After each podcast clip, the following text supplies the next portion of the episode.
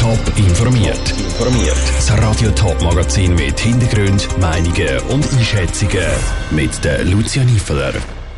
Wie die MS Thurgau vom Impf wieder zum Passagierschiff wird und wie die Seilbahnen ihre Anlagen im Sommerbetrieb warten, das sind zwei von den Themen im Top informiert.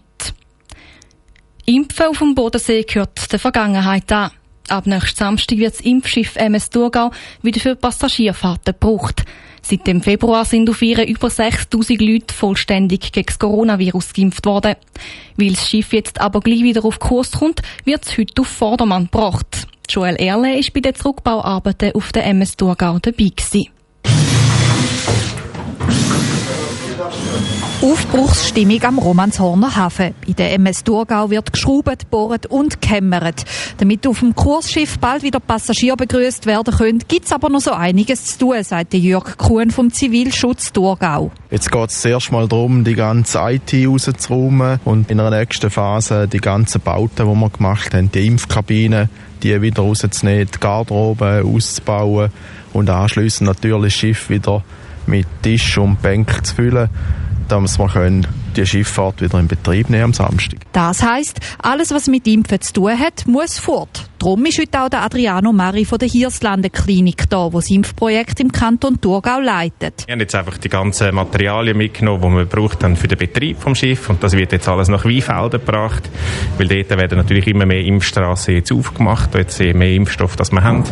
Und für uns geht es einfach so weiter, dass wir natürlich die zwei Impfzentren in Frauenfeld und Weinfelden weiter betrieben werden. Bis es so weit ist, muss aber noch vieles gemacht werden heute. Vor allem etwas wird der Zivilschutz besonders beschäftigen, ist sich der Jörg Kuhn sicher. Sicher mal jetzt den grössten Teil von diesen Wänden rausnehmen die relativ sperrig sind, wo man auseinanderschrauben und in Einzelteile wieder rausnehmen. Und sein Raum ist dann halt einfach eine Fleissarbeit. Fertig eingerichtet sticht sie dann bald wieder in See, die MS Thurgau, mit dem vollen Programm. Dank der Quarantäneaufhebung von Deutschland unter anderem bis auf Lindau, Konstanz und Meersburg. Der Beitrag von der Joel Erle. Über 500 Leute finden auf der MS Thurgau Platz. Auf dem Schiff gilt die Maskenpflicht und es gibt ein Takeaway-Angebot im Aussenbereich. Es rattert und gewackelt einmal schon in der Gondel. Und beim einen oder anderen löst das ein, ein mulmiges Bauchgefühl aus. Jetzt am Wochenende ist der schlimmste Fall eingetreten. Die Stresa am Lago Maggiore ist übers Pfingstwochenende genau so ein Gondeli abgestürzt und hat 14 Menschenleben gefordert. Über die Unfallursache ist noch nicht viel bekannt, die Ermittlungen laufen. Die Lara Pecorino hat nach dem Unfall ins Sendegebiet geschaut und gefragt, wie die Luftseilbahnen hier untersucht und gewartet werden. Die Bestürzung nach dem Unfall ist gross. Auch im Team der Luftseilbahn Ebenalp. Das Team hat sich zusammengefunden und austauscht, sagt der Geschäftsführer Mario Koller. Wir sind heute Morgen auch zusammengesessen. Es schläft jeder nochmal gut. Aber wir sind alle davon überzeugt, dass wir unsere Arbeit sehr seriös machen und dass wir eigentlich ja, keine Mängel haben, wie wir das machen. Klar, wir ist zum Kopf hin, ist man einfach noch wacher. So ein Ereignis rüttelt also weit über die Landesgrenzen raus auf. Die Wartungsarbeiten die werden aber immer akribisch durchgeführt. Mehrfach im Jahr kommen Experten vorbei und nehmen die Anlage, Seil und Gondeln unter die Lupe. Das ist auch gesetzlich verankert, sagt der Geschäftsführer. Wir sind hier eigentlich ja streng geführt in dieser Instandhaltung und Wartung durch das Seilbahngesetz wo wir unsere Wartungen, also die sicherheitsrelevanten Teile, täglich, wöchentlich, monatlich müssen kontrollieren Für eine fachgerechte Untersuchung kommen Spezialisten vorbei. Zum Beispiel der Seilbahnbauer oder der Steuerungsbauer. Für die tägliche Kontrolle sind aber die Mitarbeiter verantwortlich, sagt Mario Koller. Also die täglichen sind eigentlich praktisch alle rein visuelle Kontrollen. Dass man die neuralgischen Stellen dort wirklich anschauen, ist das alles in der Ordnung. Teilweise gibt es auch Messgeräte, wo man muss die Werte ablesen muss. Und wir haben ein Softwaresystem, das uns bei der Instandhaltung dort unterstützt. Und auch genau erfasst, wer wenn was kontrolliert hat. Die Mitarbeiter die tragen also eine ziemlich grosse Verantwortung.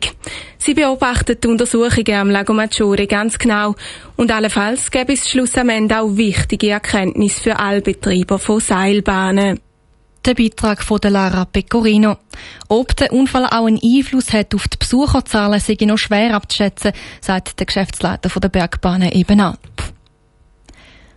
Wenn eine Stadt wächst, gibt es fast nur eine Möglichkeit, um dieser Situation etwas zu machen. Und zwar bauen. Damit Stadt Winterthur aber nicht nur in die Breite wächst, werden auch immer mehr Hochhäuser angestellt. Und damit die Bewohner genau wissen, wo jetzt das Hochhaus gebaut wird, gibt es ein Höhenentwicklungskonzept. Katharina Pace.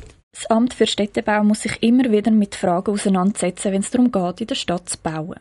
Vor allem, wenn es um Hochhäuser geht. Darum hat es ein neues Konzept für die Höhenentwicklung. Für Christa Meier, Winterthurer Stadträtin, ist das vor allem ein proaktives Vorgehen. Es ist uns bewusst, dass auch in Zukunft jedes Hochhaus wird intensiv diskutiert werden und das soll auch passieren. Ein Hochhaus ist ein sehr markantes Gebäude, das soll diskutiert werden. Da müssen wir auch höhere Qualitätsansprüche stellen. Aber mit dem Konzept lancieren wir eigentlich die Grundsatzdiskussion. Mit dem proaktiven Vorgehen soll das Höhenentwicklungskonzept einige grundlegende Fragen beantworten.